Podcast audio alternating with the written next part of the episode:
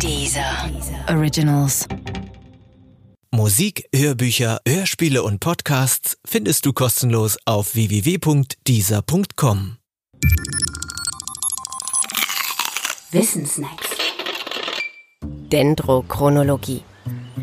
Dendron ist ein Wort aus dem Altgriechischen und bedeutet Baum. Folglich heißt Dendrochronologie so viel wie Baumchronologie. Was damit gemeint ist? Es ist die Datierung von Ereignissen mit Hilfe von Bäumen. Kein Witz.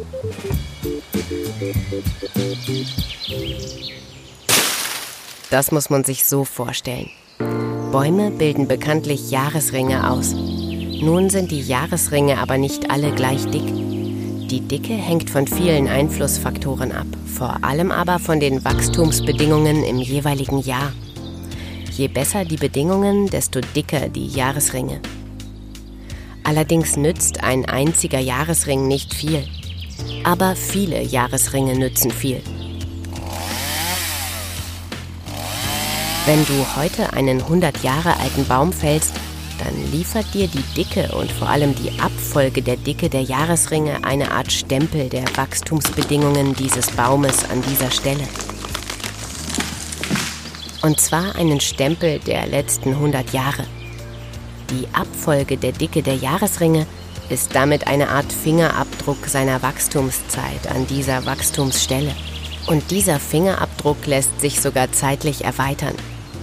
Nimm einfach an, du findest im Garten zufällig eine weitere große Jahresringscheibe eines anderen Baumes, der wohl vor längerer Zeit in deiner Gegend gefällt worden sein muss. Du zählst nun die Jahresringe dieser Scheibe und stellst fest, dass der zugehörige Baum 250 Jahre alt war, als er gefällt wurde. Außerdem machst du eine weitere Entdeckung. Die Abfolge der Dicke der 70 äußeren Jahresringe stimmt überein mit der Abfolge der 70 inneren Jahresringe deines von dir selbst gefällten Baumes. Und damit hast du zwei Informationen gewonnen.